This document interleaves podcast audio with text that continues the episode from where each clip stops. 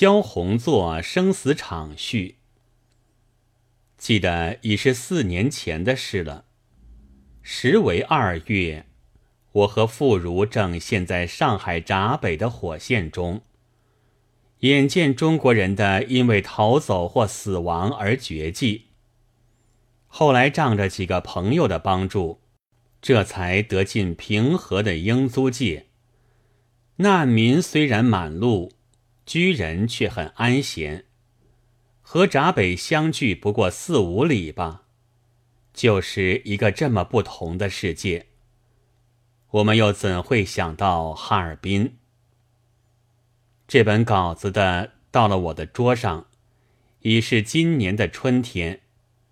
我早重回闸北，周围又复熙熙攘攘的时候了。但却看见了五年以前，以及更早的哈尔滨。这自然还不过是略图，叙事和写景胜于人物的描写。然而北方人民的对于生的坚强，对于死的挣扎，却往往已经力透纸背。女性作者的细致的观察和越轨的笔致。又增加了不少名利和新鲜。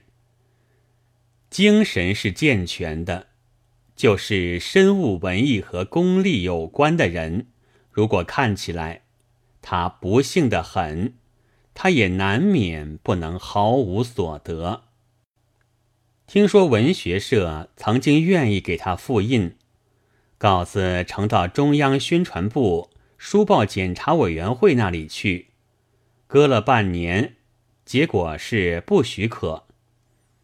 人常常会事后才聪明，回想起来，这正是当然的事。对于生的坚强和死的挣扎，恐怕也确是大被训正之道的。今年五月，只为了略谈皇帝这一篇文章。这一个气焰万丈的委员会，就忽然烟消火灭，便是以身作则的实地大教训。奴隶社以汗血换来的几文钱，想为这本书出版，却又在我们的上司以身作则的半年之后了，还要我写几句序。然而这几天。却又谣言风起，闸北的熙熙攘攘的居民又在抱头鼠窜了。路上是络绎不绝的行李车和人，路旁是黄白两色的外人，含笑在鉴赏着礼让之邦的盛况。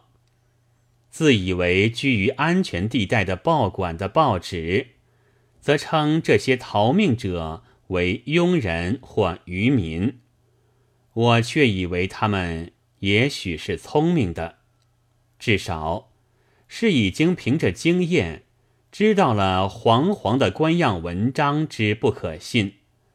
他们还有些记性。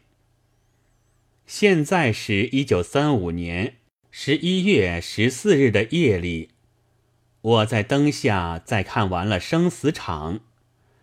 周围像死一般寂静，听惯的邻人的谈话声没有了，食物的叫卖声也没有了。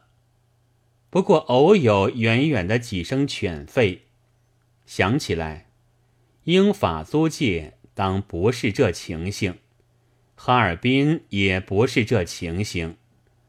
我和那里的居人彼此都怀着不同的心情。住在不同的世界，然而我的心现在却好像古井中水，不生微波，麻木的写了以上那些字。